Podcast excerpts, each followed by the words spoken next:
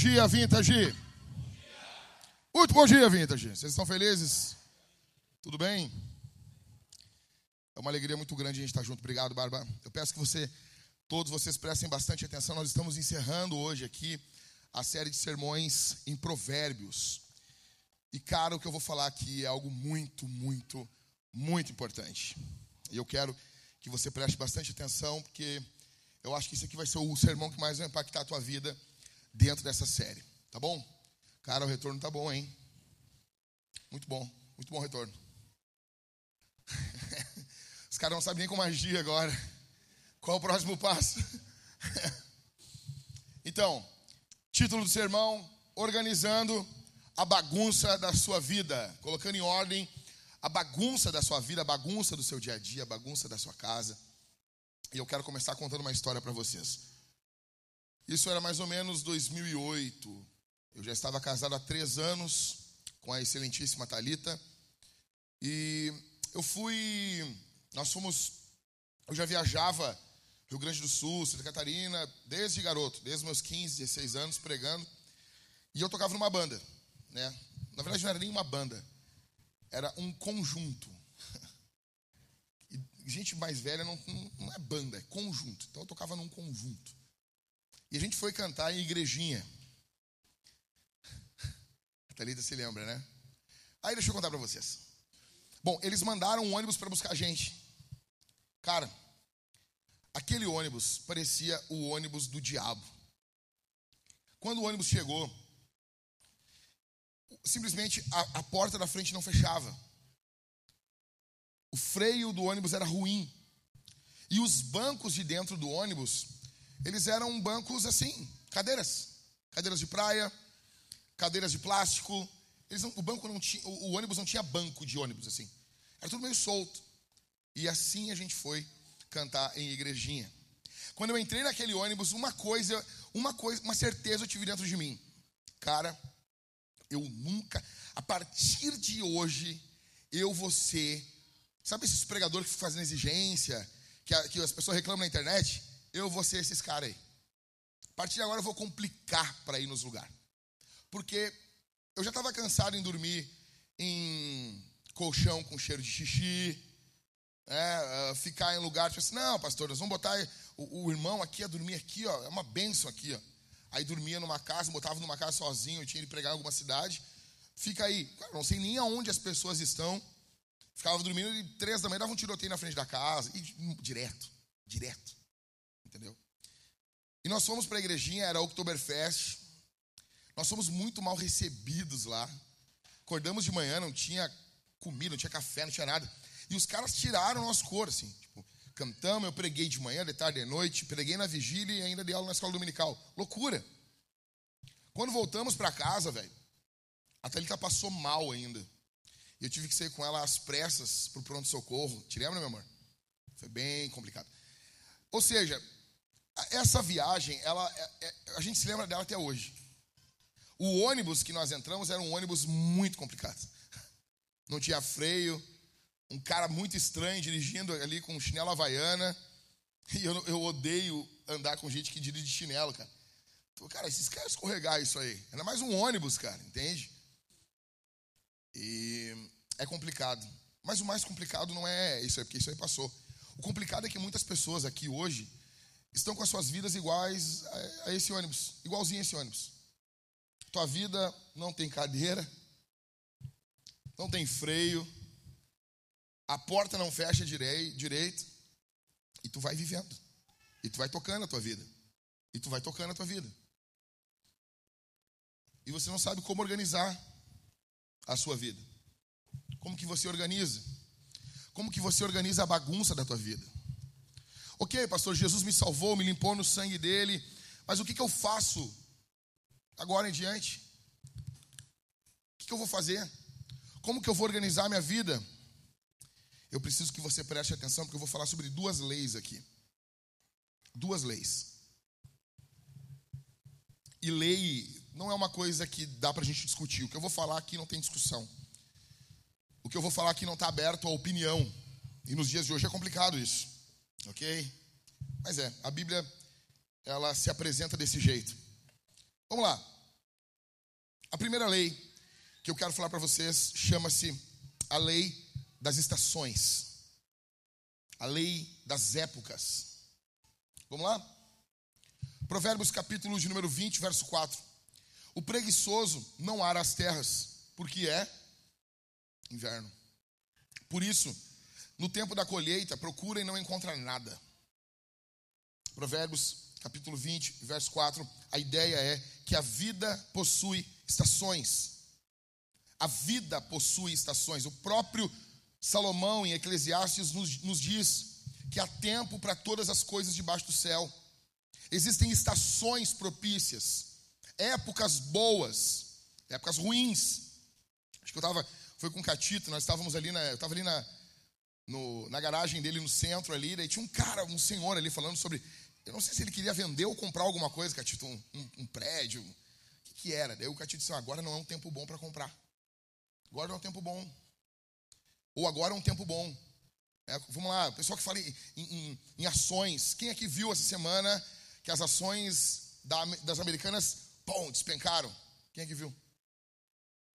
Está todo mundo desesperado. Ah, um rombo de 40 bilhões, não sei o quê. Olha, se teve um momento para comprar ação das americanas, É agora. Porque não está valendo nada. E com certeza tem gente desesperada querendo vender. É um tempo propício para isso. Você compra em baixa e vende em alta. Mas pode dar errado e a empresa quebrar? Pode, é um risco.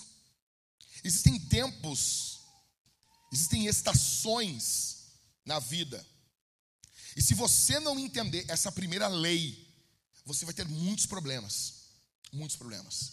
A vida possui estações, ela tem. Você tem que interpretar as estações da vida, entender essas estações.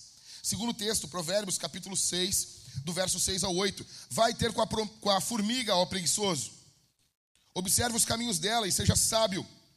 Não tendo ela chefe, nem oficial, nem comandante. No verão, prepara sua comida. No tempo da colheita, ajunta o seu mantimento. Deixa eu botar aqui eu estou com o meu cronômetro ligado aqui e fica vindo mensagem da internet. Presta atenção. Provérbios nos mostra no capítulo 6 que as formigas, elas conhecem as estações. Elas sabem que o inverno vai ser complicado. Elas sabem que o inverno vai ser difícil para ajuntar alimento. Elas sabem que no inverno tem menos comida. Então o que, que as formigas fazem? As formigas, ou seja, nós não podemos perder para as formigas. Elas estocam comida em que estação? Hã? Opa. Ontem o pessoal disse: inverno. A ideia aqui é: escute, escreve o que eu vou dizer agora. Sabedoria é descobrir a estação que você está e viver dentro dessa estação. Não querer viver em uma outra estação. Escuta. Sabedoria é descobrir a estação que você está nesse momento e viver dentro dela. Três coisas aqui, olha para mim.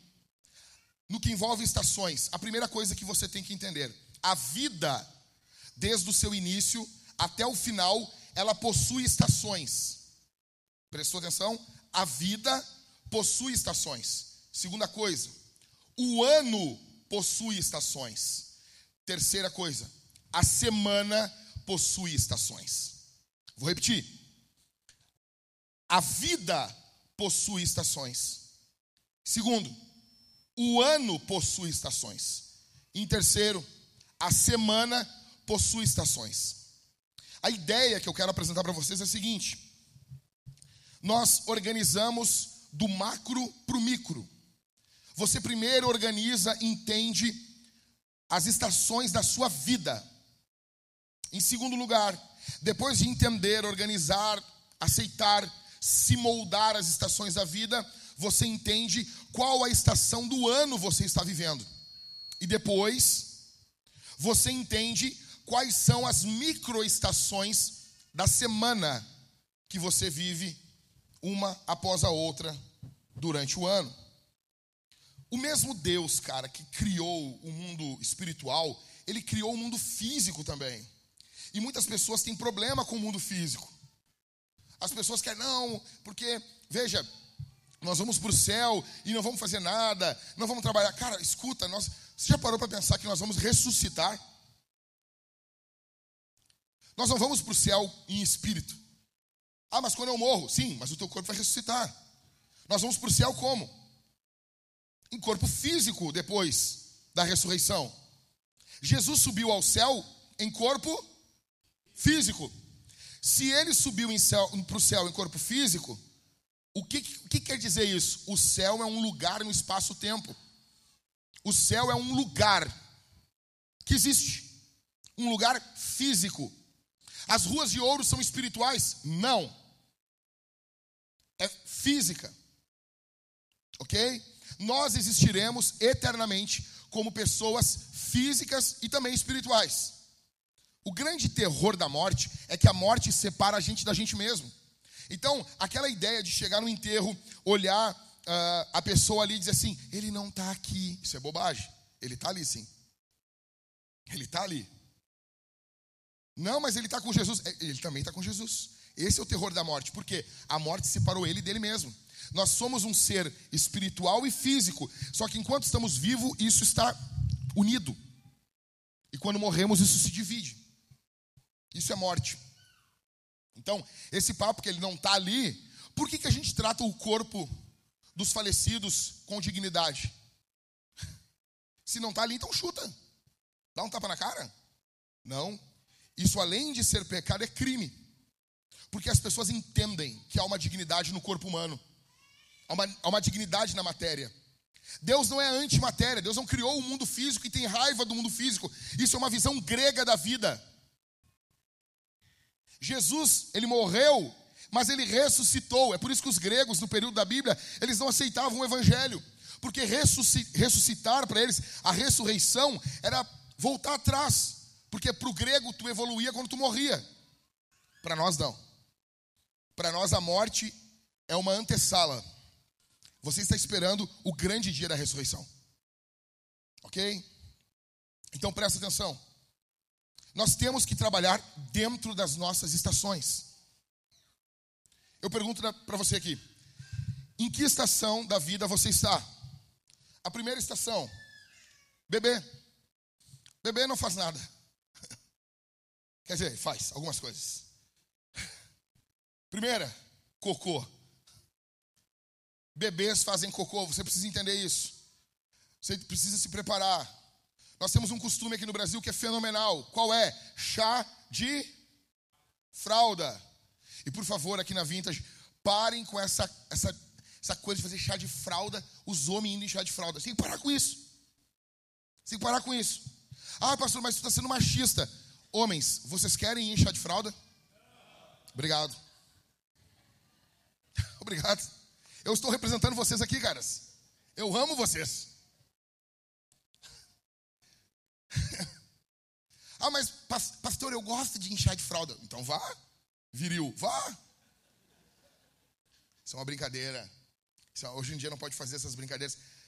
Né? Estão no Twitter há três dias me xingando ali, bravos, porque eu coloquei uma foto de uma Bíblia, uma arma, acho que um cachimbo, um charuto lá. Estão indignados no Twitter ali comigo.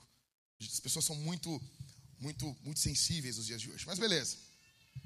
Bebês fazem cocô. Ah, outra coisa que bebês fazem: vômito. Vômito.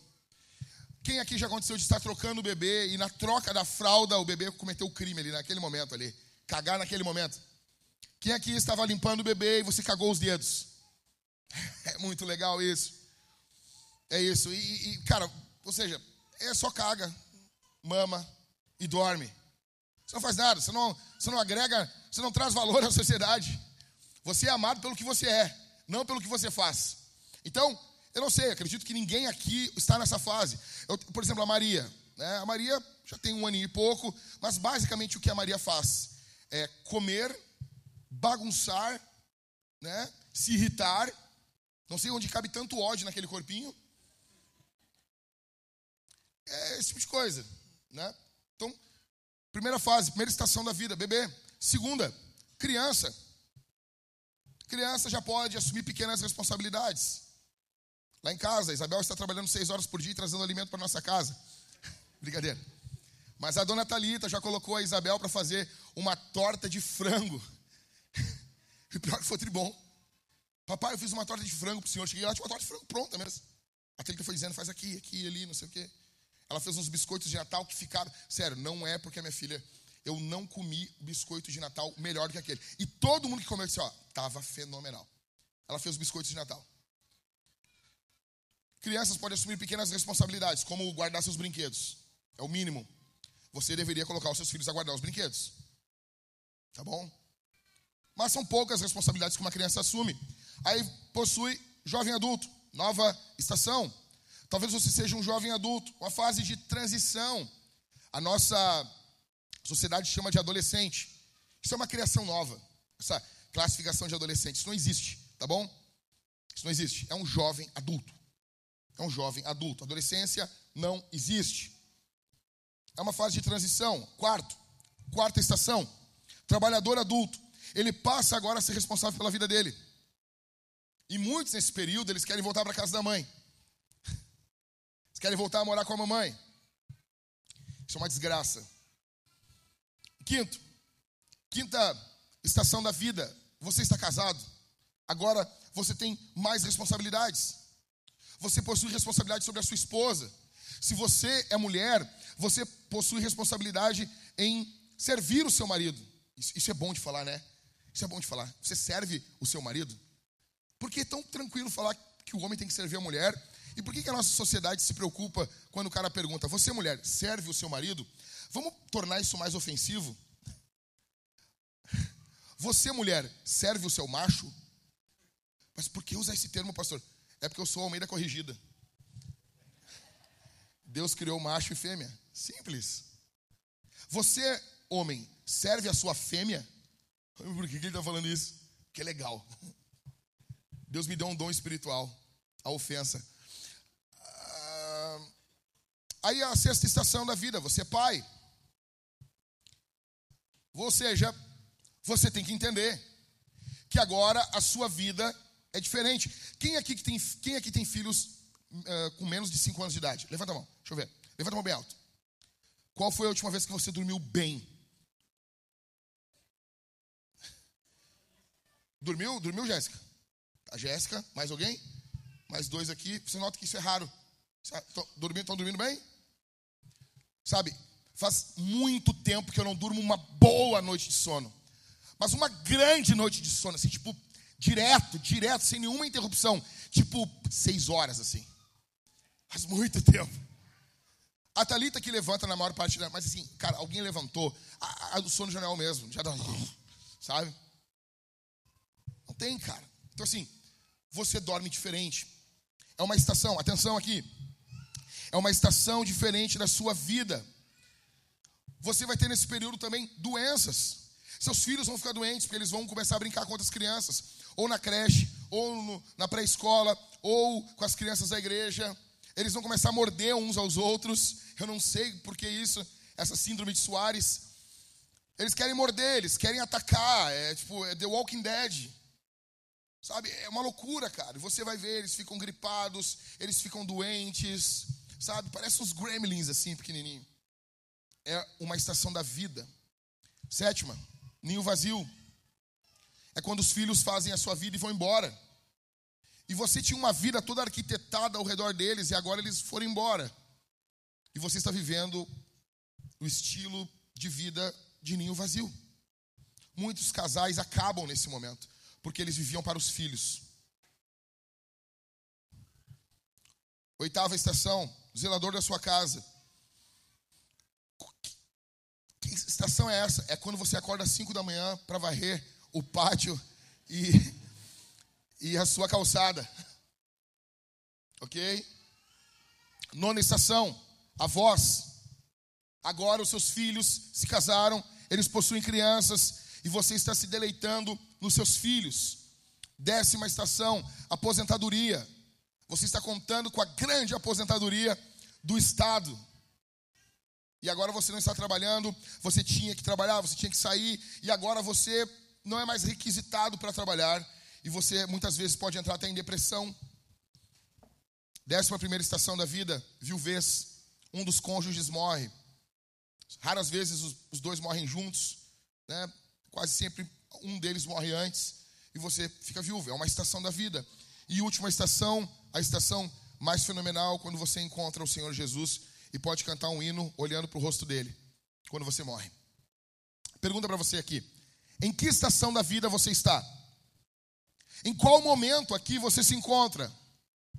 Entenda que maturidade é viver dentro da sua estação. Aonde nós temos pessoas imaturas, você já viu isso?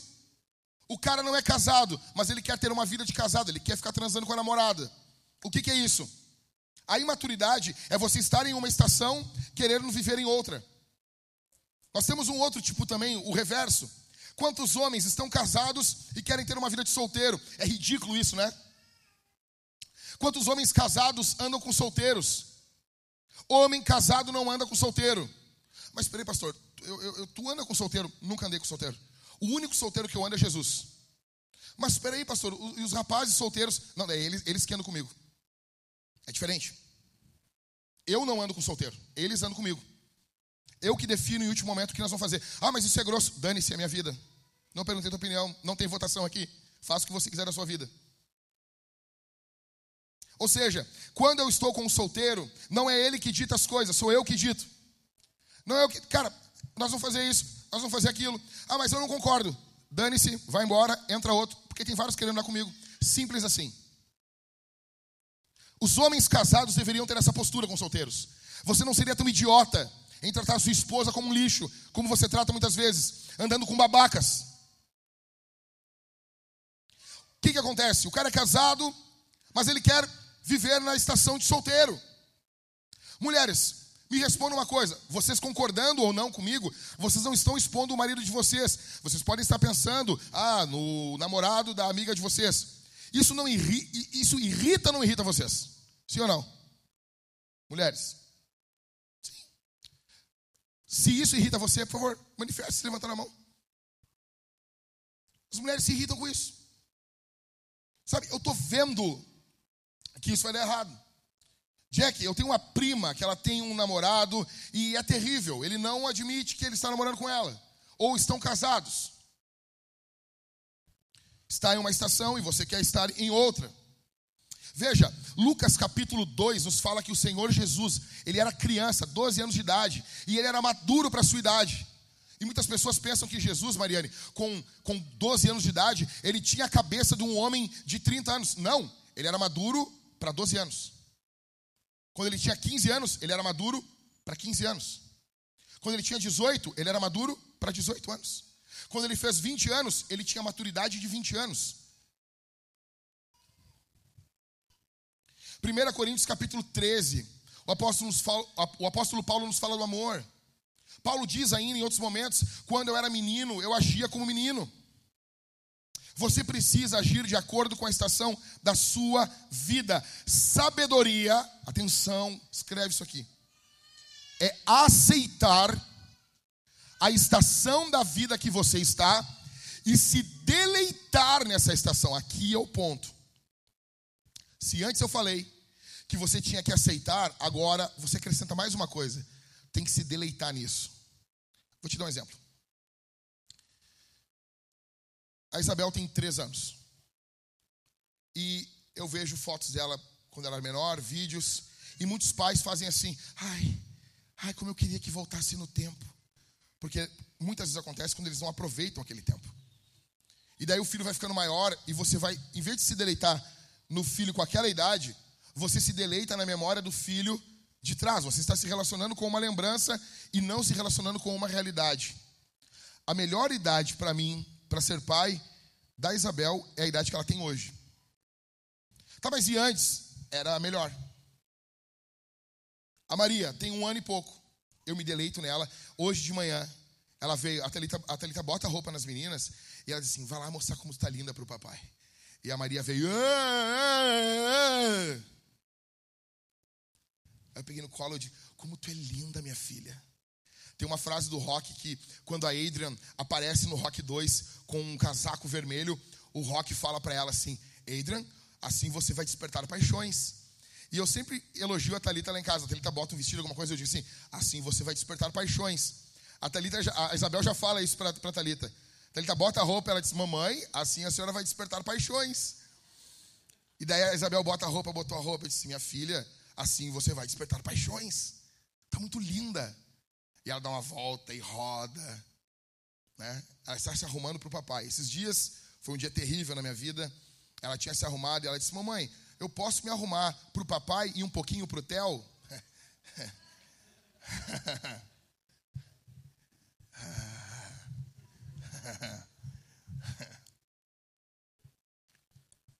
Isabel, nós estamos ainda na estação que tu é criança. Maturidade é se deleitar na estação que você está. Você é solteiro, para de querer apressar as coisas. Se deleite na estação da vida que você está. Você é casado, para de querer adiantar as coisas. Vai demorar para sua esposa morrer. Se deleite nela hoje. Ah, mas meu marido me irrita, pastor. Ele te irrita. Ame o seu marido, se deleite nessa estação. Sua mulher está grávida, aproveite, se deleite nessa estação. Faça as vontades dela. Traga um tijolo para ela comer. Ok? Pastor, como que eu sei que uma estação da vida muda? As estações da vida, elas mudam com grandes transições. Exemplo, divórcio. Você estava casado. Porque divórcio acontece. Nós não queremos, nós não gostamos, mas infelizmente ele ocorre. Nós não estamos no Éden. Ocorreu o divórcio. Quando ocorre o divórcio, o que aconteceu? Mudou uma estação. A sua vida era de um jeito e ela passou a ser de outro. Você tem que discernir isso. Viuvez. Você estava casado. Sua esposa morreu. Seu marido morreu. E agora você entra em uma nova estação. Morte de um dos pais. Morte de um filho, que Deus os guarde. Morte de uma criança. Isso é uma mudança de uma estação. Você é realocado ou mudança de emprego. Você trabalhava em uma área, agora você está trabalhando, está trabalhando em outra área. Mudou a estação. Mudança de carreira, falência, doença própria. Você está doente ou com câncer, mudou uma estação. Ou doença de um familiar muito próximo, mudou a estação. Qual é o problema para nós no que envolve, atenção, as estações da vida? Eu vou explicar para vocês. Nós somos pessoas de hábitos. Nós somos seres que amam o hábito. Quem aqui já trabalhou em cobrança ou em telemarketing? Levanta a mão. Bem alto. Algumas pessoas aqui, outras têm vergonha, não levantam a mão, né? Pastor, eu trabalhei no atento. Tu era uma atentada. Quem aqui se lembra, Jéssica, tu te lembra, não sei se no teu setor, eles mudavam as baias, o pessoal de mesa ali. E como é que era quando, como é que era para mudar? O pessoal não reclamava? Não sei, era de quanto quanto tempo, Jéssica? Era de mês em mês? No teu setor, como é que era? Tu lembra? Tá, onde eu trabalhava era de mês em mês.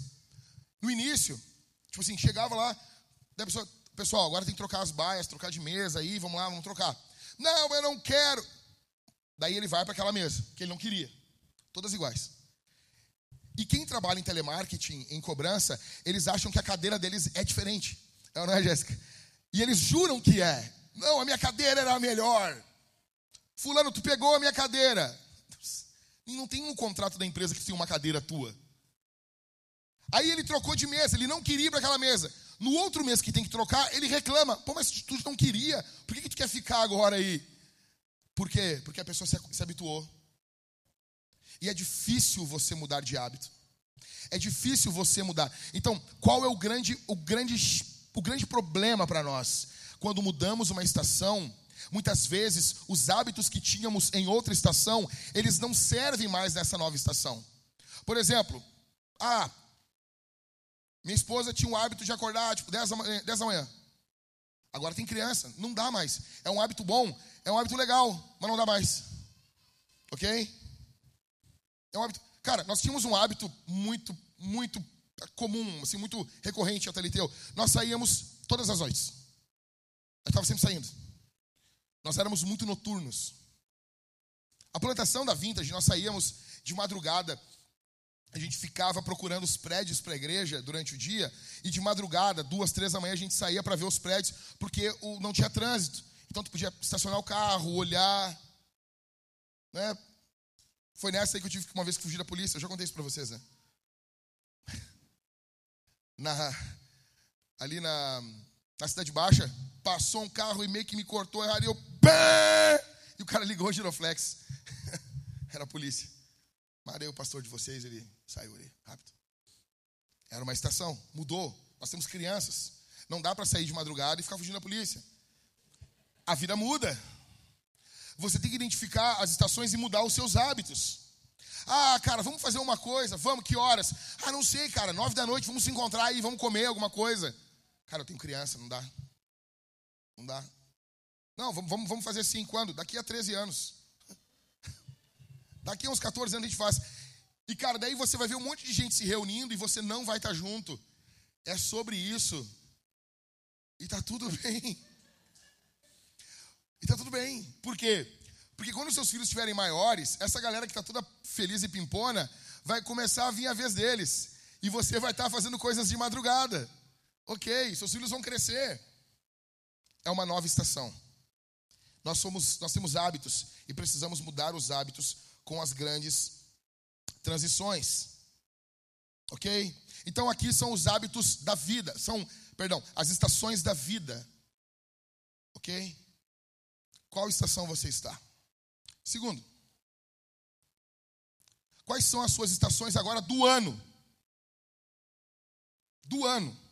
Aqui não são estações da sua vida. Você colocou em ordem, você já identificou. Ah, eu estou em tal estação. Qual foi a última vez, Ingrid, que tu dormiu bastante? O que é que tu queria, Ingrid? Um carro agora ou uma semana de sono? Óbvio. Óbvio. Óbvio. Para um pai, para uma mãe de crianças, a, a, moeda mais cara não é o ouro, não é o Bitcoin, é o sono. O que, que tu queria comprar? Eu queria comprar 12 horas de sono, Senhor. É? Agora vamos para as estações anuais. Para a gente poder entender aqui, quais são as suas estações anuais. Você precisa organizar a sua vida, o ano da sua, da sua família, senão você vai ter problemas. É a mesma coisa que a constituição de um país. Então, faça uma constituição para trabalhar dentro dessa constituição. Se você não tem uma constituição forte, o país começa a colapsar, que é o que acontece com muitos países aqui da América Latina, incluindo o Brasil. A nossa Constituição é extremamente nova, de 89. Eu sou mais velho que a Constituição brasileira, cara. Ou seja, a Constituição tem que ser forte. Um exemplo, a Constituição americana, que não é lá tão forte assim, mas é mais forte que a, que a brasileira. Então, esse aqui, para vocês verem, é o meu relógio. Pedi para o Boribes botar aqui, acho que ele esqueceu. Tá? É, são as estações anuais da família Jungs para vocês entenderem. Vamos lá? O ano começa em janeiro. De janeiro a fevereiro. Tá? De janeiro a fevereiro eu sei algumas coisas que vão acontecer. E primeiro, vai ter carnaval. Teremos carnaval. Nós teremos férias escolares e nós teremos um baixo alcance evangelístico. Ah, mas eu. Não, não adianta chorar, essa é a realidade. Bem-vindo ao mundo real. O mundo real castiga as pessoas, né? Nós temos pouco alcance evangelístico de janeiro a fevereiro. Pessoas se convertem, se convertem, mas em menor número. Nós temos uma baixa financeira na igreja. As ofertas, as entradas em janeiro sempre são muito baixas. Por quê? Porque as pessoas gastaram tudo em dezembro e levaram contas para janeiro e para fevereiro. As pessoas já não têm nem como sair agora, porque o dinheiro de fevereiro está comprometido já. Então, se a sua igreja ela sobrevive janeiro e fevereiro, provavelmente o seu ano vai ser extraordinário. Nós temos um baixo alcance evangelístico, uma alta temporada turística, ou seja, se você quer tirar férias com a sua família nesse período, você vai gastar mais. É por isso que a Thalita e eu não tiramos férias nesse período. Pelo menos nessa estação da vida que nós estamos, nós não tiramos férias nesse período, porque é muito caro. Dia 2 de fevereiro, a minha esposa faz aniversário. E eu sei que eu tenho que fazer alguma coisa, porque dia 2 de fevereiro é feriado. Aqui em Porto Alegre. É uma homenagem a um demônio chamado Iemanjá. E a minha esposa sempre usa alguma coisa azul no dia do aniversário. E eu falo que ela está homenageando a Iemanjá, né, meu amor? Fica louca comigo. Primeiro ano de namoro, assim, eu cheguei lá no aniversário dela, ela tava com um negócio azul. Eu disse, que isso? É uma homenagem? Então, no dia 2 de fevereiro, as pessoas viajam, as pessoas querem aproveitar porque é feriado. Então, é uma data que eu preciso fazer alguma coisa com a minha esposa, porque as pessoas querem seguir suas vidas. E é aniversário da pessoa que eu mais amo nesse mundo. Então, eu tenho que fazer alguma coisa. É uma alta temporada turística. E no final de fevereiro, aqui, pega ainda essa estação. No final de essa, essa aqui, né? No final de fevereiro, início de março, já é o início do ano letivo. Colégios uh, privados começam em fevereiro. Alguns colégios públicos começam em março. Em março, dia 10, é aniversário da minha filha primogênita, da Isabel. Então eu tenho que me preparar para isso. Nós entramos no período da Páscoa. E na Páscoa nós temos uma alta temporada evangelística. É muito propício para falar de Jesus. Nós convidamos pessoas, convidamos pessoas para o culto da Páscoa, domingo de Ramos, as pessoas estão empolgadas, aumenta a venda de chocolate. E agora nós temos uma alta temporada turística no Rio Grande do Sul. Gramado, Serra, é tudo muito caro. É um período caro. Ok? As entradas financeiras da igreja aumentam, mais pessoas visitam a igreja, nós temos mais sonhos, mais projetos, mais possibilidades. De abril a junho, de abril a junho, abril, maio e junho, é o período desses três meses que nós preferimos sempre tirar férias. Dependendo de como é a Páscoa, nós preferimos escapar, ir para algum lugar. Por quê? A Thalita e eu, nós amamos inverno. Mas depois que você tem filhos, nós estamos agora em uma nova estação. E a Maria, nossa filha mais nova, sempre que um mosquito espirra do outro lado da rua, minha filha fica gripada. É uma loucura ela pega gripe muito fácil, resfriado. Então, se você tiver assim, cara, ela vai ficar gripada, ela vai voltar para casa com o nariz parecendo a, a rena do Papai Noel. Né? Então, nós não podemos tirar férias no inverno, temos que tirar férias no outono. Nós queremos uma meia estação, não um calor que castiga as crianças, mas uma meia estação que tem um pouquinho de friozinho ainda, mas dá para as crianças aproveitarem. E no Rio Grande do Sul é uma baixa temporada. Você pode sair, você pode viajar, abril, maio e junho, as coisas são mais baratas. Você quer, ah, quero ir para São Francisco de Paula, quero ir para Canela, o hotel é mais barato. Às vezes, um quarto de hotel que custa 900 reais, a Thalita e eu conseguimos por 175 reais, num período de baixa temporada. Você imagina isso? De 900 por 175. Aí, de julho a setembro, de é, julho, julho a agosto, na verdade, nós temos no Rio Grande do Sul frio. Muito frio. Nós temos agora de novo cai o alcance evangelístico, porque se os crentes não querem ir na igreja, vocês acham que os não cristãos vão querer ir? Você tem que falar de Jesus para muito mais pessoas, para as pessoas ouvirem o evangelho. Atenção. E você tem uma alta temporada turística. É tudo muito caro no Rio Grande do Sul a viagem para o Rio Grande do Sul se torna cara. Então não vale a pena nós fazermos eventos na igreja. Não é importante, não vale a pena, não é inteligente. A próxima estação, nós temos de setembro a outubro. O que, que nós temos? Primavera, vida voltando, alegria, conferências. Esse é o período na Vintage de fazer conferência.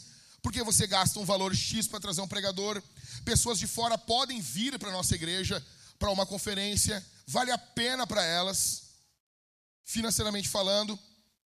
E você tem uma baixa temporada turística, ok? E no dia primeiro é aniversário da minha filha mais nova, aniversário da Maria. Esse aqui é o meu relógio anual, tá bom? Das minhas estações. E de novembro a dezembro, nós temos o que? O Natal uma alta temporada turística, as coisas voltam a ficar caras no Rio Grande do Sul e nós temos um alcance evangelístico alto de novo. As pessoas estão ouvindo o evangelho com mais facilidade. E nós temos o final do ano letivo. Esse aqui são as estações anuais. São as estações do ano. Eu decidi já quais são os dias de folga que você vai tirar nesse ano. Quais são? Você já olhou todos os feriados desse ano? Sim ou não? Pessoal público, servidor público já deve ter, já deve ter feito isso, né? Então, você já planejou? Nós vamos fugir nesse dia, nós vamos fazer isso nesse dia, nesse dia nós vamos fazer isso, aquilo, aquilo outro. Você deveria fazer isso. Ok? Então, você precisa planejar. Você precisa planejar o futuro. Você precisa fazer planos para o ano. Como vai ser esse ano de 2023? Você botou no papel? Você tem mais ou menos uma noção de onde você vai, pelo menos, tirar uma semana de férias? Duas semanas? 20 dias? Cara, duas semanas. Você aproveita bastante. Aproveita muito. Você já tem um, um, um final de semana para você sair e ir para um outro lugar? Você planejou isso? Você passou isso para os irmãos aqui? Do ministério? Você tem que ter uma visão de um planejamento anual, das estações do ano. E você precisa conhecer a estação semanal. Aqui é a minha agenda. Domingo, pregar, chegar cedo na igreja, conversar com irmãos, com os líderes, com os visitantes. Isso aqui é o básico. Óbvio, faço muito mais que isso né? Muito mais. Mas aqui, o principal, o dia gira em torno disso aqui, pregar. Gira em torno disso. E os efeitos da pregação, aconselhamentos, conversas, encontros, tudo que tudo que brota da pregação. Segunda-feira, Shabá, diversão, alegria, tempo com a família, atenção para Talita e para as crianças. Ou seja, eu estou off. Mas ele morreu, tem outros pastores. Mas ele está doente, tem outros pastores. Mas é, tem outros pastores. Chama o Daniel, chama o Everton. Eu acho que o pastor Michael está de, de, folga na segunda também. Shabá. Qual é o teu alvo no teu Shabá? Te divertir, te alegrar, rir. Tá bom? É isso.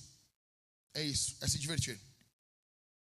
Qual é o alvo? Bota na agenda, bota na agenda, Léo. Bota na agenda. Ficar de cueca samba canção dentro de casa com um revólver na cintura de brinquedo, ok? Usando um chapéu colorido. Vem, é, um, é, uma, é um piá que vem, né? Se fosse uma menina, usando um chapéu rosa com uma pena, sabe? Fumando um cigarro de chocolate. Tinha que voltar a ter aquele cigarrinho de chocolate, né? E brincando com os filhos. É isso. É isso. Isso é muito espiritual. Isso é muito importante. Muito importante. Enquanto eu estava terminando esse sermão, acertando com Oribes, a Isabel subiu na minha sala e ela subiu e deitou. Eu tenho uma. Dentro do, do meu escritório lá em casa, tem uma sala de reunião. Ela sentou, ela deitou no. Tem um tapete. Ela deitou e a Thalita disse para ela assim: Como é bom deitar aqui no tapete do papai, né? Nós compramos três tapetes para casa, mas como ele é o tapete que menos é pisado, ele é o tapete mais fofinho. E a Isabel chega lá e deita no tapete. E daí a Isabel disse: Eu gosto. Mamãe, deita aqui comigo. Ela falou. E a Thalita disse assim: Eu já vou. E daí eu estava aqui, né? Eu disse: Amor, deita com ela. Se tu não está fazendo algo muito importante, faz com ela o que ela está pedindo. Daí a Thalita deitou com ela ali. E a Thalita olhou para ela: É verdade. Largou o celular no canto e deitou com ela. E eu estava ali olhando e disse: Auribis, depois eu falo contigo. Depois eu termino essa, essa parte do sermão aqui. Pausei o negócio e eu deitei com elas ali. E nós ficamos nós três deitados, parecendo uns retardados. Ficamos deitados ali, e a Bebel assim, agora nós formamos um quadrado, né, papai? Né, nós estávamos deitados ali. Aí ficamos, ficamos pulando um em cima do outro. Foi muito legal quando eu pulei em cima da Isabel. ficamos brincando. Ou seja, isso é muito, muito espiritual. Terça-feira, acertar a semana com a Thalita. Calendário contas, agendamento, organização da vida, reunião com a liderança, igreja e comunidade de homens fortes. É o dia mais chato na minha agenda. É o dia de reuniões, de acertar problemas, contas, falar de dinheiro, falar de coisas. Tem que ser feito. Não adianta. Não adianta. Quarta-feira, Homens Fortes, gravação de vídeos, Michael. Ou seja, é o dia que eu estou à disposição do Michael. Quinta-feira, sermão no final de semana e Homens Fortes. Eu já dou uma pitadinha no sermão dos homens, da Homens Fortes mas eu, é onde eu trabalho no sermão da semana, preparação da pregação e do pregador. Eu tenho que preparar o sermão e preparar o meu coração. Sexta-feira, eu procuro pensar no futuro, pesquisar ideias futuras, Foi numa dessas sextas-feiras, em várias sextas-feiras, pensando, pensando, pensando, nós já sabemos o que vai ser pregado nesse ano todo. Três séries de sermões. Ok? Vocês querem saber? Não? Então, no dia 25, venha no dia da visão, eu vou contar para vocês. Tá bom? Então, basicamente é construir, organizar e avançar. Serão três séries de sermões, uma em cada livro da Bíblia, aonde fala da construção da igreja. Segundo, fala da organização da igreja. E terceiro, do avanço da igreja. É, eu creio que é isso que Deus tem para nós esse ano. Então, pensar, nas, pensar, pesquisar futuras séries de sermões, escrever livros, ficar à frente do tempo e ter uma noite romântica com a Thalita. Mas todas as vezes que nós não acertamos aqui, ou que alguma coisa embolou aqui, aonde nós perdemos, meu amor? No nosso date, na sexta. Então a minha luta é manter as coisas dentro do seu dia. Porque se eu não acertar a semana, sentar com a Talita como, como uma sociedade, não como minha esposa apenas, mas como colegas, como, como amigos, sentar, organizar, o nosso encontro de sexta-feira, ele não se torna um encontro romântico, ele se torna um encontro de dois sócios. Então você tem que ter um sync e um date. Um encontro, assim, gerencial, tá? onde você organiza as coisas, e um encontro romântico, onde muitas coisas podem acontecer. O teu pastor te ama. Me ouça. Sábado, pregar, chegar cedo na igreja, conversar com os irmãos, com os líderes, com os visitantes. Tem o GC, tem algumas pequenas reuniões no sábado também. E é isso. Aqui é a minha estação semanal. Como que é a tua estação semanal? Como que é a sua? Segunda e última lei. A primeira lei é a lei das estações. A segunda lei é a lei do planejamento. A lei do planejamento. Provérbios capítulo 12, verso 20. A fraude no coração dos que planejam o mal. Então, existem pessoas más que planejam o mal. Olha aqui para mim. Existem pessoas ruins que estão planejando o mal para sua casa. Não é para deixar você neurótico, mas existem. Existem pessoas que não querem, não ficam felizes com você ficando feliz. Você precisa se planejar. Nós precisamos estar à frente dessas pessoas. Mas os que aconselham a paz têm alegria. Provérbios capítulo, 1, ver, ver, uh, capítulo 21, verso 5. Os planos de quem é esforçado conduzem à fartura, mas a pressa excessiva leva à pobreza. Ou seja, os planos de quem é de quem é dane-se. Dane-se se você tem planos. Se você não for esforçado, nada vai acontecer. Ah, pastor, eu tenho planos. Eu, eu, eu, eu gosto de falar com esses caras que têm planos. Nós congregávamos uma igreja, Thalita e eu, e sempre tinha um carinha lá que ele tinha muitos planos. Muitos planos. Ele queria, não, eu quero ser. O cara achava que ele era um empreendedor do Vale do Silício. Ele era um vagabundo. Ele era um vagabundo. Não, porque eu tenho os planiques, os planiques, e agora nós estamos lançando um produto no mercado. Sabe? Ele não era esforçado. Não basta fazer planos. Provérbios 16, 3. Entregue as suas obras ao Senhor, e o que você tem planejado se realizará. Não basta você ser esforçado e fazer planos. No que envolve planejamento, você tem que fazer planos, ser esforçado e depois disso tudo entregar isso num pacote para Deus e dizer assim: Senhor, abençoa isso aqui. Coloca a tua mão aqui em cima, Senhor. Eu tenho esse plano. Esse plano, ele ele é um plano que ecoa o teu grande plano para a igreja, para a minha vida. Ele está dentro dos teus propósitos. O Senhor poderia colocar sua mão aqui e abençoar os meus projetos. Eu tenho um plano, Senhor, de plantar duas mil igrejas, mas o Senhor tem isso para mim? Ou isso é uma vaidade do meu coração? O Senhor poderia fazer com que eu pudesse entender melhor a tua visão? Senhor, o Senhor pode colocar tua mão e abençoar a plantação da vintage? O senhor pode fazer isso? Veja, olha para mim aqui. Quantos aqui já leram livros de liderança? Levanta a mão, balança a mão para mim. Livros de liderança são empolgantes. São muito empolgantes. Os caras são, eles são, eles estão sempre, sabe, prontos. Eles acordam de manhã ouvindo Eye of the Tiger, eu não sei. É uma loucura, cara. Eles estão sempre dispostos. É o Jeff Bezos caminhando, andando num cavalo, sabe? É, o cara do Facebook parecendo um robô, mas ele é uma exceção. Agora, planejamento é fenomenal. Líderes são fenomenais. Por outro lado, quem é que gosta de livros sobre oração? Quem é que já leu livros sobre oração? Você lê sobre mística cristã, você lê sobre o encontro com Cristo. Parece dois mundos muito distantes isso, não parece? Oração, liderança. Quando você olha para os grandes líderes, parece que eles são homens de muita ação. Quando você olha para homens de oração, parece que eles têm a vida até às vezes meio bagunçada. E eu amo esses dois temas. Sabe quem é que une esses dois temas na Bíblia, na minha opinião? Neemias. Neemias ele, ele une isso. Eu acho fenomenal. Ele faz um plano de pesquisa. Você vê no início do livro. Aí ele tem um plano financeiro. Ele apresenta para o rei um plano financeiro. Eu preciso de tanto, de madeira, não sei o quê, para construir o prédio, para construir minha casa, para construir não sei o quê. Ele tem um plano financeiro. Ele tem um plano de construção. Ele tem um plano jurídico. Ele tem um plano de relações públicas. Ele manda carta, ele manda, ele manda mensagens. Ele tem um plano de segurança. Ele tem homens com armas. Ele tem um plano de viagem. Você nota isso no livro. Ele tem um plano de negócios. Ele tem um plano de ministério. E ele faz tudo isso orando. Você está entendendo isso aqui? Ele faz tudo isso orando. Ele planeja, ora, planeja, ora, planeja, ora, planeja, ora. Você não precisa ser um cara que só ora. Você não precisa ser um cara que só planeja. Como que é a tua vida? Quais são os teus planos? Você tem banhado eles em oração? Você tem colocado eles em oração? Quais são as suas prioridades de planejamento? Provérbios capítulo 1, verso 7. O temor do Senhor é o princípio do saber, mas os insensatos desprezam a sabedoria e o ensino. Provérbios 3, 9. Honre o Senhor com os seus bens e com as primícias de toda a sua renda. Ou seja, existem coisas que precisam ser prioridade na tua vida.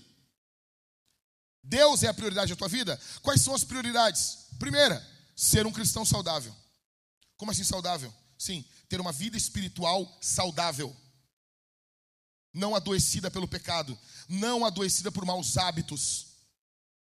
Você reflete a justificação de Jesus na sua vida. Jesus morreu, ressuscitou com esse ato você foi justificado, mas esse ato não pode ficar aí, ele tem que reverberar em uma vida cristã saudável. Em segundo, ter uma esposa saudável.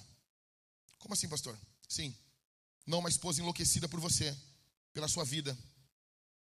Ter uma esposa saudável, emocionalmente, espiritualmente, fisicamente. Você tem que estar preocupado com isso. Segundo alvo, não adianta você dizer que você ama a sua esposa e você não quer a saúde da sua esposa. Você tem que querer a saúde dela. Você tem que literalmente, aqui, homens, bons homens, homens de Deus, a mulher floresce ao lado dele. A mulher vai florescer ao lado desse homem. A mulher é o testemunho de quem é o homem. Se quer, quer conhecer quem é o homem, olha para a esposa. Terceiro, terceira prioridade: ter filhos e netos saudáveis. É o teu alvo. Você quer que seus filhos tenham uma vida saudável? E aqui não é só saúde física, mas também. Você quer que seus filhos tenham uma vida saudável? Tenham uma espiritualidade saudável? Pensamentos saudáveis? Tenham sentimentos saudáveis? Tenham afeições saudáveis? Os seus netos? É prioridade. Em quarto, ter um trabalho saudável. Você está trabalhando, talvez não no melhor lugar, não no melhor emprego, não na melhor oportunidade, mas é um ambiente aonde possui saúde.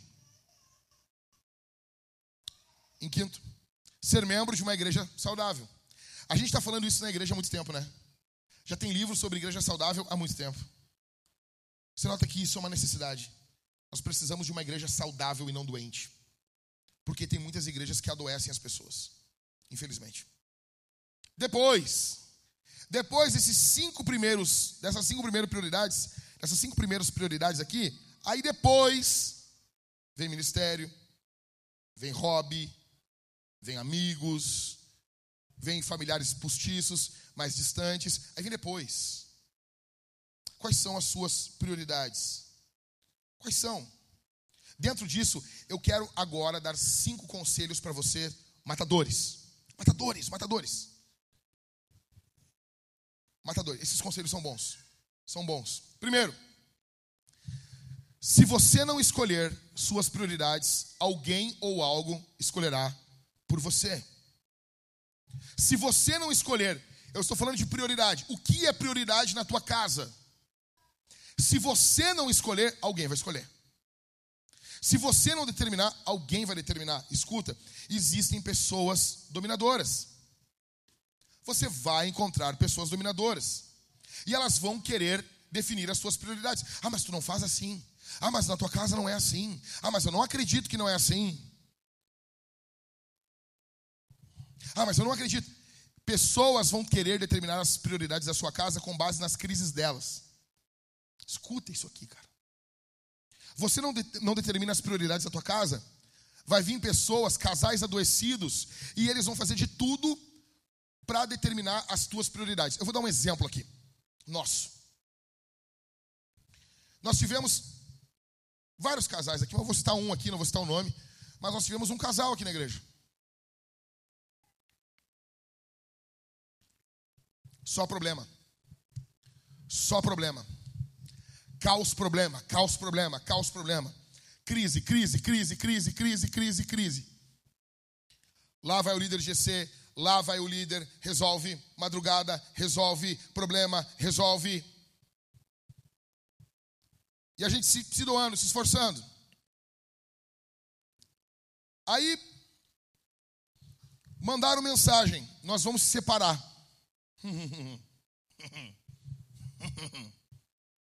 Aí passaram, foi subindo, né? Aí chegou no pastor Michael lá, quando vê, largaram no grupo dos pastores lá. Disse: Não, não, deixa pra mim isso aqui, deixa pra mim que eu vou resolver isso aqui. O que ele vai fazer, Jack? Não, não, eu tenho, eu tenho, eu tenho um projeto para eles, para esse casalzinho aí. Qual é o projeto? Mandar pro inferno. Ninguém é teu otário, ninguém é trouxa. É maloqueiro, né, cara? Não sou teu bobo, não sou teu otário. Mais de 50 encontros. Eu não estou falando dois, um. Fala assim, gente gasta anos da tua vida. Anos da tua vida. Os caras gastam anos da tua vida. Para dizer que vão se separar agora, se separam. Eu quero ver, eu duvido. Eu duvido, quero ver se separar. Eu duvido se separar. Seus covardes, seus vagabundos chimbungo. Se separa. Vamos. Não, não, agora estão fora da igreja. Ninguém é bobo de vocês. Ah, agora tem que voltar, fazer tudo de novo. Não sei, vamos ver. Por quê? Porque se você. Escuta, líderes de GC, escute isso aqui. João, escute isso aqui. Escute isso aqui, Léo. Vocês, vocês, são, vocês são muito bons. Vai haver pessoas que vão dizer assim: Mari, quantas vezes, né? Mari, ai, Mari Ever, por favor, vem na nossa casa.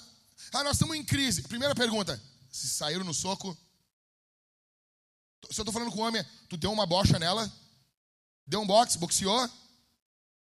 Se boxeou, já, já ligamos a polícia ali na hora. Acabou. Se eu estou falando com a mulher, ele te bateu? Não, pastor, que isso? Não, não, aqui em casa não. Ó, beleza. Não, a crise não era tamanho que estava, que tu imaginava. Segunda pergunta: se xingaram de palavrão?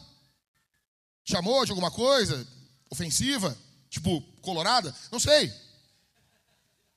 Te ofendeu? Não, pastor. Não, não, a gente não fala isso aqui. Então também. Tu tem que sair duas da manhã para ir visitar um casal. Tu não é super-herói. Bah, olha, eu não vou hoje. Por quê? Eu estou vendo um filme. Como assim? Eu estou vendo um filme. Eu estou vendo um filme com a minha mulher. E eu pretendo fazer sexo. Vocês não vão fazer? Eu vou. Eu vou enlouquecer essa noite. É isso. Catito, se a gente deixar, eles adoecem a vida deles, eles adoecem a nós. A gente tem que ir. Eu não estou falando que você vai, você vai fazer isso sempre. Mas se tu deixar, cara. Eu cheguei na casa de um casalzinho aqui da igreja, foi muito legal. Cheguei e a mulher ela ficava ameaçando que ela ia embora. E eu amo isso. Eu amo pegar cara machão e mulher mandona. Eu amo isso aí. Eu cheguei lá, eu me sentei, sabe? Bem gordo, bem lustroso na cadeira deles. Sentei para trás assim. Eu disse: É mentira, tu não vai embora. Falei ela. E o olhar da guria, do ódio da guria, sabe, tu tirando o único trunfo que ela tinha para manipular aquele cara. E eu cheguei lá para liberar aquele guerreiro. Eu cheguei lá e eu disse assim, e ele foi se metendo, não, não, não, não, não, não, não, não, não, não, não, te mexe, não. Vai embora agora. Eu quero ver. Deixa a porta aberta. Abre a porta aí, fulano. Fiquei sentado e olhando com essa cara assim. Ó. Vai embora. Daí aí, aí começou a fazer o quê? O que, que mulheres fazem nesse momento? Começou a puxar outro problema. Não, porque, veja, não, o assunto é tu ir embora. Nós vamos falar só desse assunto agora. Nós não vamos sair desse assunto. Tu vai embora. É querer mudar o assunto para ir manipulando assim. Não, nós vamos só falar de ir embora. Vai embora? Aí eu fiquei 30 minutos assim. É. Não vai embora? Mas não vai embora? Depois de orar, chorar com eles, não vai embora mesmo? Ainda encontra, às vezes assim, mas não vai embora, né? Era blefe. Tem homem idiota que cai no blefe da mulher. Tem homem idiota, tem homem fraco. Se tem homem manipulador que precisa ser esmagado, nós temos também homens fracos. Que a mulher aqui, ó, ela blefa. Se for assim, eu vou embora. Mas vai. Nenhum homem, nenhuma mulher deveria forçar uma pessoa a ficar. Tu é o bom, chapa. Tu é o bom, cara, que tu fica ameaçando de ir embora. Tu é o bonzão. Tu é a boa zona, mulher. Não, tu é sensacional. Tu quer blefar de mulher no Rio Grande do Sul. Tu chuta uma moita. Sai 15 mulheres bonitas aqui. Tá, eu vou embora, mas, mas vai. Duvido. Eu duvido.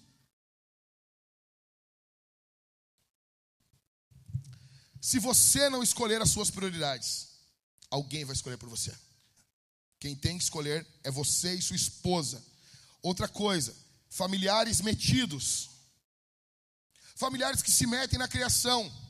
Você precisa voltar, tipo assim, cara, eu tenho uma tia, se vocês me acham grosso, eu tenho uma tia que arrancou o cigarro da boca do meu avô dentro da casa dela. Meu avô acendeu o cigarro, ela tipo, nós somos crentes, nós não fumamos aqui dentro. Pum, assim. Assim. Tia Heloísa, eu te amo. Vulcão, meu. Vulcão.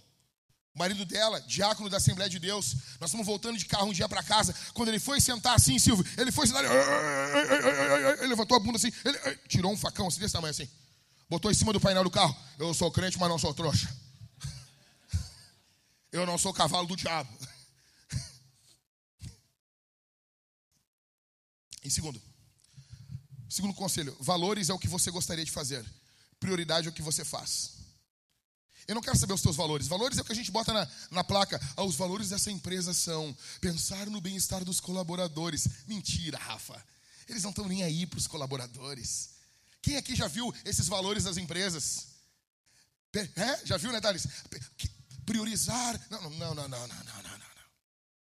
E muitas pessoas têm valores. Não, os valores do nosso lar é isso, é aquilo. Vocês viram? Gente, olha só, eu não deveria entrar nisso aqui. Eu não deveria entrar nisso aqui. Mas eu vou entrar porque eu não aguento. Vocês viram aquele pessoal que invadiu lá o, o negócio lá de, de Brasília? Tinha uma mulher cagando lá, meu. Cagando no bagulho, cara. E a valor dela era Deus, pátria e família. Velho, com aquela bunda feia na frente dali, cagando ali, velho. Você entende que valores não, é, não determinam a prioridade que a pessoa faz, cara? Você consegue entender isso? Quais são as suas prioridades? Ah, a, a, a, sim, na minha casa Deus é em primeiro lugar. Já leu a Bíblia toda? Não, então não é verdade, é mentira. A tua prioridade talvez seja terminar alguma série, mas não ler a Bíblia, conhecer a Deus. Comunhão, Cara, o que, que é prioridade? Em terceiro, você precisa aprender a dizer não para poder dizer sim. Você precisa disso. Escuta, muitas pessoas têm temor dos homens. Provérbios 29, 25 diz: Quem tem medo dos outros cai numa armadilha, mas quem confia no Senhor está seguro. Você precisa aprender a dizer não. Você precisa aprender a dizer não para as pessoas. A falar assim: não, obrigado, não. Eu fico muito feliz, mas não, não. As pessoas não sabem o que fazer. Eu noto que as pessoas não, sabe, as pessoas têm medo de dizer não. As pessoas têm um, sabe, um medo do outro. Você não tem como dizer sim para Deus se você diz sim para todo mundo. O grande problema, cara, se você entender isso aqui, Spurgeon dizia que é mais é preferível que você aprenda a dizer não do que aprender latim. Você precisa aprender a dizer não. Porque se você não dizer não para as pessoas, você vai dizer não para Deus, que está chamando você a fazer algo que só você vai fazer. Por que, que nós precisamos dizer não? Por quê? Por que a gente tem que dizer não? Porque a gente é ruim? Porque nós temos energia, dinheiro, tempo e talentos limitados. Se você dizer sim para tudo e todos, você não vai ter energia, dinheiro, tempo para fazer o que Deus chamou você para fazer. Você não tem energia ilimitada. Se nós tivéssemos energia ilimitada, dinheiro ilimitado, tempo ilimitado, você poderia fazer tudo para todos, mas você não tem. Então você tem que ser um bom administrador do seu tempo, da sua energia e do seu dinheiro. Eu vou dar um exemplo para você. estou caminhando na rua quando de repente vem um cara e diz assim: "Eu poderia me ajudar?" Assim, uma cara, uma cara de noia. Eu digo: "Não, cara, não, não, não vou te ajudar." Estava Thalita e eu no centro de carro, veio um cara. Ele veio com um pacotinho assim, ah, com o braço dentro de um, de um tipo de um gesso assim. Eu tô vindo lá do, do hospital, cara. E eu preciso de dinheiro para comprar o remédio. Tá aqui, ó. Tá aqui o remédio. Quando ele mostrou o pacotinho, eu arranquei na mão dele.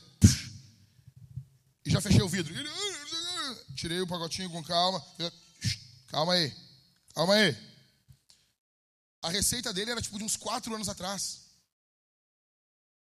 Aí eu baixei o vidro e disse, não, cara, você está mentindo, você quer mentir. Não, aí já virou. Ele era doente, ele era um enfermo, ele era um coitado. Aí ele já, não, você pensa o quê? Não, isso aqui vai ficar comigo já. Amassei e já botei fora. Não, não vai levar não. Imagina, três anos ele conseguiu aquilo ali para ficar enganando as pessoas. Você tem energia. Óbvio que não, você não deve fazer isso. Isso foi numa outra estação da minha vida. Eu sou um novo homem. Tá bom? Hoje, quando acontece isso, eu invoco o pastor interior. Hum, lhama, lhama, lhama, lhama, lhama. Nossos recursos são limitados. Ah, uma coisa. Você diz sim para uma coisa. Por exemplo, Daniel agora, pastor Daniel. Pastor Daniel sai da aeronáutica e vai ser missionário junto com a Ingrid, vamos ver, num país legal. Guiné-Bissau, na África. Aí ele diz assim, Dani, nós vamos te apoiar com 4 mil reais por mês. Nós estamos apoiando com 4 mil reais por mês. Durante dois anos. Daqui a dois anos, dá uma guerra no Brasil. O Bolsonaro faz uma guerra contra o Lula. Imagina isso. Tá ok? Eu vou te matar. Tá ok, companheiro? Pum, dá uma guerra. Quebra a bolsa, quebra tudo, o dinheiro. Eu mando mensagem para o pastor Daniel. Pastor Daniel, seguinte. A Shorn, o pau tá torando aqui no Brasil. Eu vou te mandar a oferta que eu te prometi mais três meses. E depois, não sei seja o que Deus quiser. Te cuida aí. Um abraço. O que, que é isso? Mudou a estação, mudou o sim para o não. Simples. Você se comprometeu com algo em uma estação, a estação mudou. Você vai dizer assim: ó, eu vou fazer isso mais dois meses e não vou fazer mais, porque mudou. Estou recebendo 60% menos. Ok? Quarto conselho: aprenda a diferença entre cuidado próprio e egoísmo. Você pode se tornar egoísta. Você pode pensar só em você. Existem pessoas que podem servir mais, doar mais, ajudar mais, entregar mais, cuidar mais, amar mais. Você sabe, Deus tem cobrado algumas pessoas aqui a fazer isso. A não ser um egoísta. Você tem se tornado um egoísta. É, vou fazer o que o Jack falou. Não, não, não. Você é um egoísta. Você vive só para você. Agora, existem pessoas que precisam aprender a cuidar de si. Tem pessoas aqui, quantas vezes eu chegava no negócio, tava o Léo e eu. Gente, deixa eu chorar, gente. Deixa eu chorar. Sinceramente. Com tanto que tem de criança aqui, é pouco choro. Vocês não acham isso? 35% de criança é bem light aqui o negócio. Deixa chorar. Aí eu tenho um problema com choro de criança. vai embora então. Vai lá, pega o teu pet e vai embora. Por favor. Por favor. Tava eu e o Léo uma vez no mercado e uma gurizadinha aqui da igreja. E o Léo, não, não, vou pagar, e eu vou pagar, não sei o quê. E os guri tudo se coçando, não se coçavam. Tudo. Eu disse, não, Léo, tá louco? Ô, seus vagabundos, paga aí, meu. Paga aí, rapaz, ajuda. Algumas pessoas aqui precisam aprender a cuidar de si. Em quinto, aprenda. Perdão, quinto, tudo e todos possuem importância. Nem tudo, mas nem todos e nem tudo possuem importâncias iguais. Quantos aqui se lembram do texto de Tiago do ciúme de Deus? Que Deus tem ciúme. Quantos aqui se lembram desse texto? Deus tem ciúme? Por quê? Ah, tem muita discussão sobre esse texto. Pastor, o que que tu entende? Eu entendo que Deus tem ciúme. É isso. É isso. Deus quer ser o primeiro. É isso. O Espírito de Deus sente ciúme. Ele quer ser o primeiro. É isso. Deus quer ser o primeiro. Ok? E muitas vezes, algumas pessoas também sentem ciúme dentro da sua casa. E com razão. E com razão. Eu vou contar aqui um negócio dentro da minha casa que eu faço há um tempo já e tem sido uma bênção. Gerou caos em alguns momentos, em alguns momentos algumas discussões, mas tem sido uma bênção e eu quero ah, indicar para os irmãos fazer isso. Nós temos uma refeição no dia que nós não ficamos com um telefone, no mínimo uma refeição, o almoço. Na verdade, café da tarde, tudo que é refeição que a gente senta na mesa, a gente não fica com o celular com a gente. E eu cheguei um dia lá em casa e, e disse: Ó, pessoal, seguinte, aqui nesse reino agora, o, o, o rei Jack e a rainha Talita estão instituindo que nós não ficaremos mais com o telefone junto na mesa conosco. Eu não sei vocês, eu me irrito muito com isso. E eu uso telefone. Mas eu me irrito, vai falar com a pessoa, a pessoa olhando para uma tela. Ah, pastor, mas tu já fez isso? Tá, mas é só tu te irritar. Eu me irrito. Cara, é uma falta de respeito. É uma falta de respeito. Então, eu sou o primeiro a chegar, botar meu telefone longe. E não é ficar com o telefone na minha casa, tá? Isso na minha casa, não na tua. Não é ficar com o telefone no bolso. Não, telefone no bolso. Não, não. Na mesa não fica ninguém com o telefone. Tá bom? Nós botamos telefones longe. Botamos tocar uma musiquinha, alguma coisa. E tem sido muito bom. Tem sido caos, a gente tem se focado mais um no outro, temos conversado, o que temos que orar, já se tem que discutir, a gente discute. Sabe, o almoço vive, a gente está envolto entre nós. Entre nós. Eu fico muito, eu acho muito estranho isso. Quem liga passa na frente. Eu estou numa repartição pública, estou para ser atendido. Quando eu cheguei para falar, nem tocar o telefone, ele falou assim: só um pouquinho, senhor. Sim, sim, tem que, sim, tem que pegar o documento aqui. Não, senhor pode, não. Você tem que pegar tem que pegar, passar primeiro, prime, primeiro na Corsã, pegar o documento, não sei o que, e eu. A mulher só um pouquinho. Falando. Aham. Tem que pegar o Oderite, o Lililite e o Tiripite e passar e pegar a, a, assinatura e passar aqui. Tá bom, de nada. Eram as mesmas perguntas que eu ia fazer. Mas eu estava numa fila e quem ligou passou na minha frente. Eu tenho uma raiva disso. O ideal é chegar na fila e tá cinco pessoas na fila e ligar. Você passa cinco pessoas na fila. Não faz sentido isso. Uma pessoa ligar passa na frente de todo mundo. E é o que ocorre dentro das nossas casas. Quando nós estamos sentados para comer, de noite ou de dia, e estamos com a pessoa que amamos e passando várias pessoas na frente dela. Não faz sentido. E daí foi ficando bom, foi ficando bom. Foi melhorando. E agora nós vamos botar uma outra regra lá em casa. Qual é? Na hora do almoço, nós vamos botar o telefone no modo avião. E a Talita, ela sempre vem com aquilo assim, e os irmãos, ela sempre fala, os irmãos, os irmãos. Eu digo, eu quero que eles explodam, amor. É o almoço, amor. Eu não acredito, cara, que eu vou estar assim, ó, morrendo. Uh, morrendo no leite de morte. E a minha filha mais velha, Isabel, vai chegar assim: Papai, eu tenho uma mágoa muito grande com o senhor. O senhor deixava o telefone de lado para dar atenção para mim enquanto a gente almoçava. Isso não vai acontecer. Isso não vai acontecer. Na hora do almoço, eu tenho que ter um momento do dia onde a minha mulher e as minhas filhas vêm antes de todo mundo. No mínimo um momento. E nós vamos começar também a desligar a campainha de casa na hora do almoço. Daí a Thalita enlouqueceu. Tá, mas e se o correio chegar? Ele tem mais três entregas. Ele volta. A gente está pagando o salário do, do entregador. Ele vai voltar. Mas, não, mas não pode. E se algum irmão precisar chegar aqui em casa? Olha, meu amor, se ele for íntimo nosso, ele vai saber que ele vai fazer a volta aqui na rua e ele vai ver a janela que dá de frente para onde a gente está comendo. Mas e se ele não souber isso? Ele não é íntimo, ele não, ele não tem direito de nos interromper. Pastor, mas eu acho errado isso. Então segue botando todo mundo na frente da tua família e vê onde vocês vão parar. Qual é o momento do dia que você se desliga de tudo e de todos? Cara, eu não estou falando 24 horas desligado, eu estou falando de 40 minutos. Se tu não consegue desligar o teu telefone e botar no modo avião 40 minutos, tem algo muito errado. Ah, mas a gente demora menos, tem gente que almoça em 30 minutos. O Daniel, por exemplo, deve almoçar em 20. Abre aquela boca, deu, acabou. Pô, se 20 minutos, cara, tu não conseguir te focar só nos teus filhos, aonde você demonstra prioridade pela tua casa, pela tua esposa?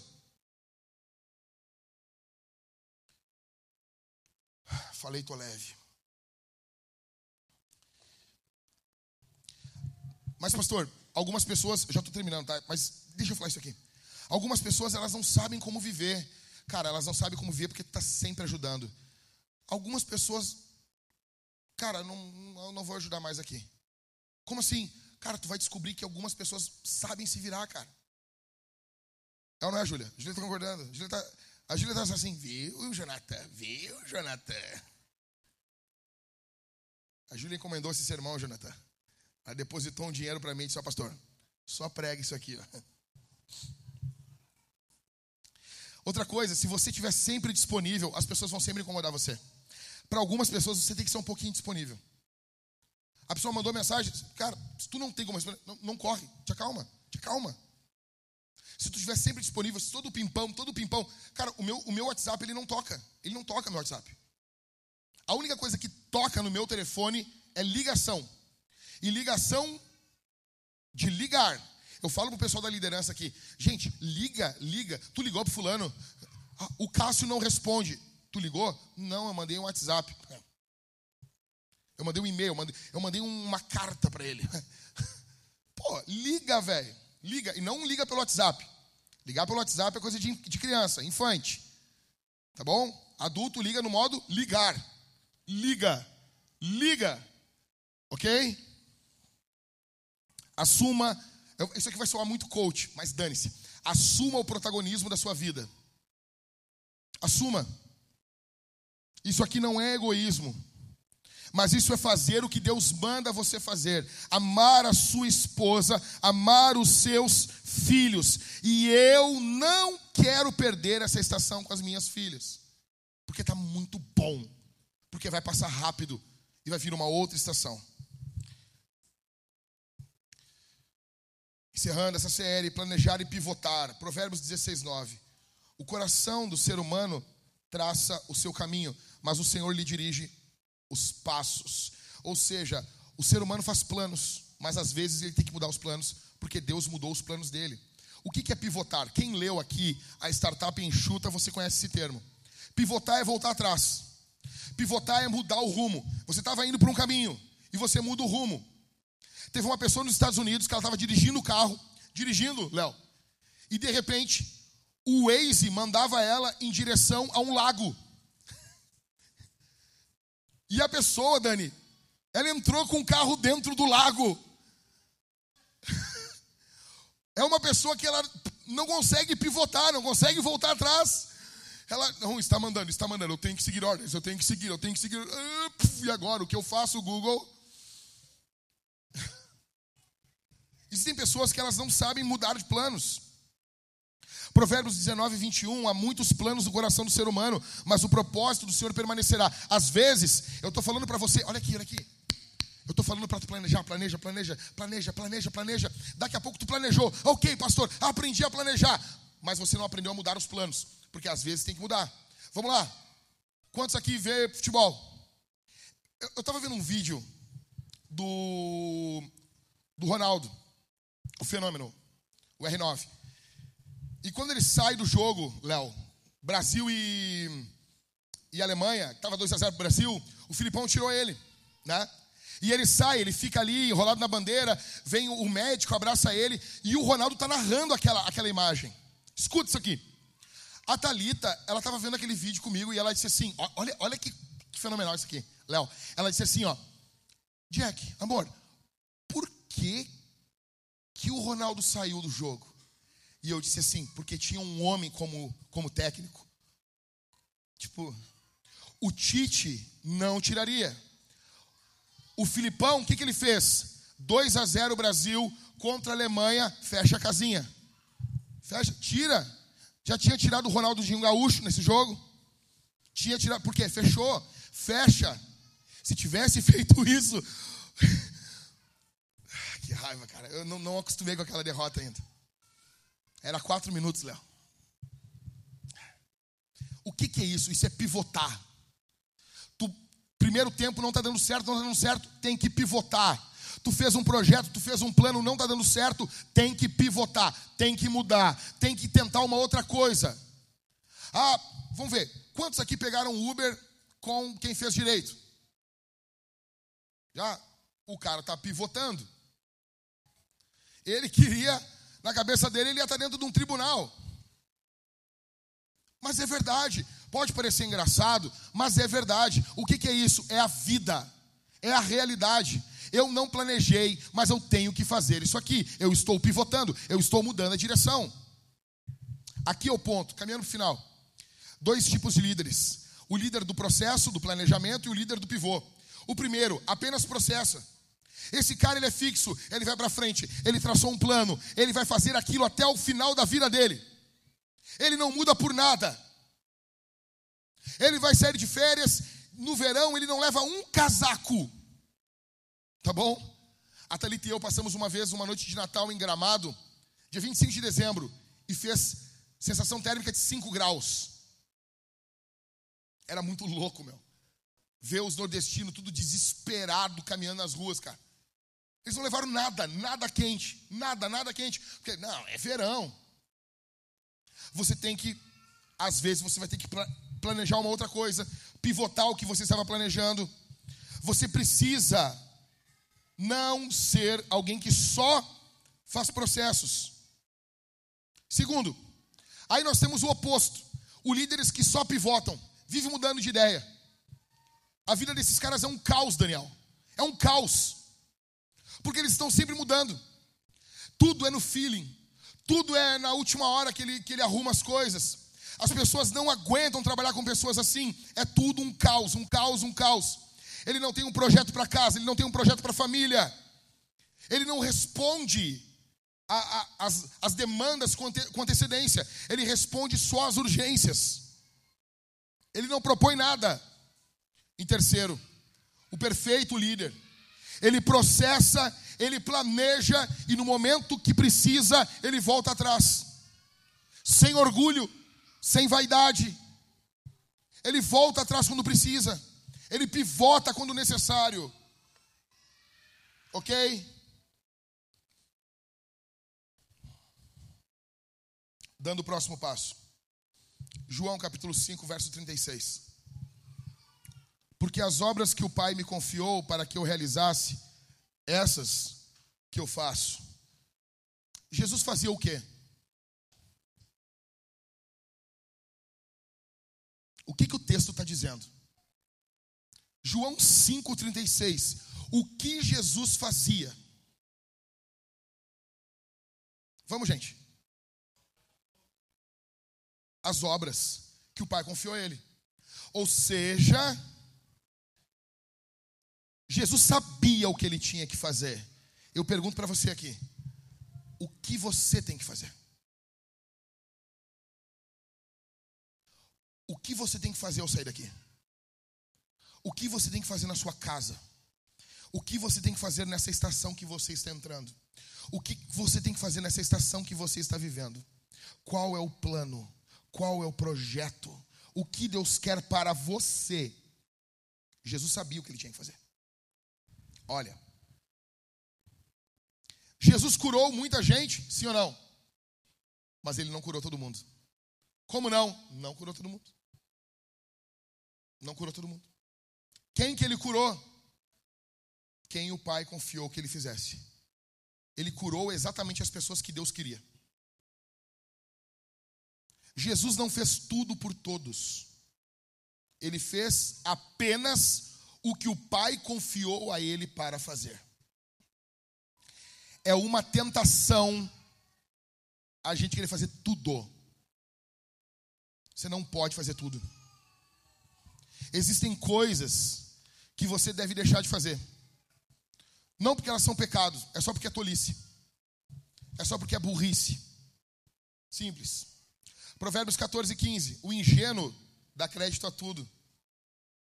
O que se diz, mas o prudente reflete antes de dar o quê? Antes de dar? Eu encerro perguntando para você: e qual é o seu próximo passo? Terminando. Em primeiro, não se acomode, mas não se desespere. Tem pessoas aqui que ficam desesperadas com o que estão ouvindo aqui. Não, não se desespera. Ah, então tá tudo bem, né? Não, mas também não te acomoda. Em segundo, seja honesto sobre a sua vida. Como que está a sua vida? Olha aqui, eu vou fazer uma pergunta para você. Quem aqui acredita que a sua vida precisa de organização? Por favor, levanta a sua mão. Seja honesto. Seja honesto. Eu tenho que organizar minha vida. Em terceiro, ouça o seu cônjuge. Cara, uma das melhores coisas foi ter casado com a Thalita na minha vida. Eu estava conversando ontem no, com os irmãos do culto lá em Canoas, e eu estava contando para eles. Uma coisa pode parecer boba para algumas pessoas, mas tipo, eu cresci na capital. Eu cresci em Porto Alegre, nasci aqui. A minha esposa é de São Luís Gonzaga. Então, ela perdeu a mãe com sete anos de idade. Uma vida totalmente diferente da minha. A minha esposa, tudo que você botar no prato para ela comer, ela vai comer. Tudo. Tudo, cara. Se botar pedra com água e sal, ela vai comer. Vou botar um tempero em cima. Cara, eu, gritão, pregador, xingo os caras, seja homem. Aí o cara bota ali para mim uma moela. Eu não como miúdos. Aí o cara bota um, um café preto. Eu, não, obrigado. Irrita a minha flora intestinal. Que meigo, né? que meigo, né? Aí o cara bota lá, tipo, vamos lá. Ah, uma, uma sopa com um pé de galinha. Ai, que nojo esse, essa, esse pezinho. Aprendi com a minha esposa uma coisa. Estamos em algum local, tu está pregando em alguma, em alguma igreja. O que botar na mesa, come, meu amor. Então eu estava no Nordeste e os caras vêm assim, não, nós vamos, ô pastor, nós vamos te levar para comer um negócio bom aqui. e eu, por dentro eu estava que nem o Chapolin, né? E a Thalita só queria uma experiência. Não, vou comer um negócio diferente, pá. Aí os caras, tu vai comer um bucho de bode, pastor. E eu, ah, vamos lá, né, meu? Eu tinha de pregar para os homens ainda. Ah, vamos lá. E eu só dizia por dentro assim: Deus, me livra dessa. Pá. É, eu vou comer. Eu vou comer. Eu vou comer. Oh, que legal isso aqui. Uau! Tava lotado o, o, o local de, que vendia bode lá. Cara, minha esposa ia sentar lá, ela ia comer uns negócios, lamber os beijos, lamber os dedos, feliz da vida, meu. Mas eu ia comer. Eu ia comer. Várias outras coisas. Vai ouvindo tua esposa. Vai ouvindo tua mulher. Ouve teu marido. Ouve o teu marido. Tem uns negócios que eu falo pra Thalita que aconteceu ontem. Ela se mijava de rir ontem. Eu disse, meu amor, não dá pra fazer isso aí mais, mano. As pessoas vão rir de ti, mano. E a mesma coisa, nós parecemos dois loucos, a gente tá só um cuidando do outro. Assim, meu amor, não faz isso.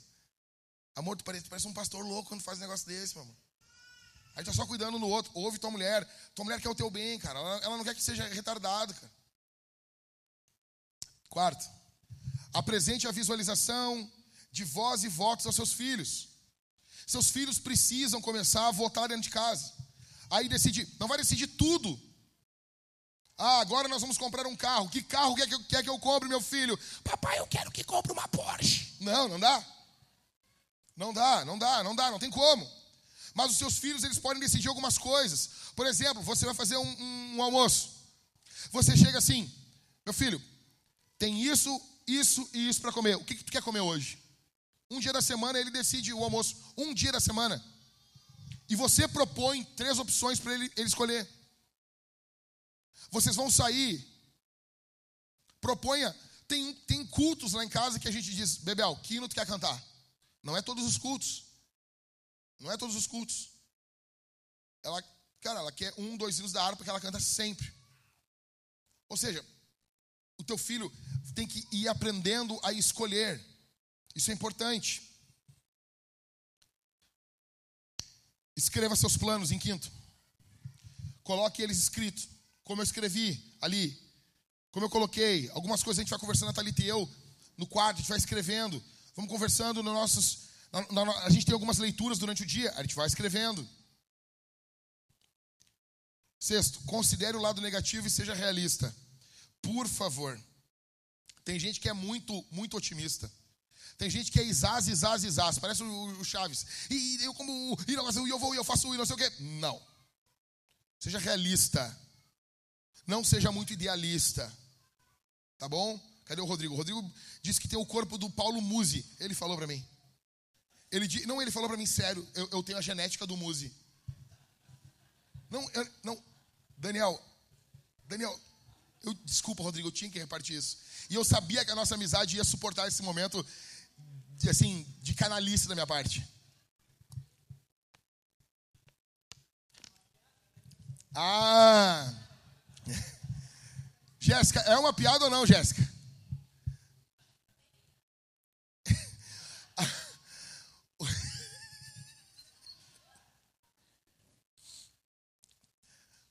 Seja realista, Rodrigo. Sétimo, inclua diversão e uma margem de erro. Planeje a diversão. Tem muitas pessoas que planejam só as coisas uh, sérias da semana. Planeje. Por exemplo, ontem a Thalita planejou com a, minha, com, a minha, com, a, com a Bebel um dia antes. Ontem foi sexta-feira de noite. A Thalita chegou para a Isabel e disse assim: amanhã nós vamos fazer um barco com uma garrafa. A Isabel foi dormir e eu fui botar ela para dormir e ela dizia: Papai, hoje o dia foi, foi maravilhoso, papai. E ela pulava na cama assim: Amanhã a mamãe e eu vamos fazer um barco. Daí eu cheguei no banheiro e ela tinha uma garrafinha assim. Mas aquilo para Isabel foi demais. Planeje coisas engraçadas, coisas divertidas, coisas alegres. Coloque no papel. Amanhã tomar banho de piscina. Amanhã tomar banho de mangueira. Amanhã coloque ali, marca.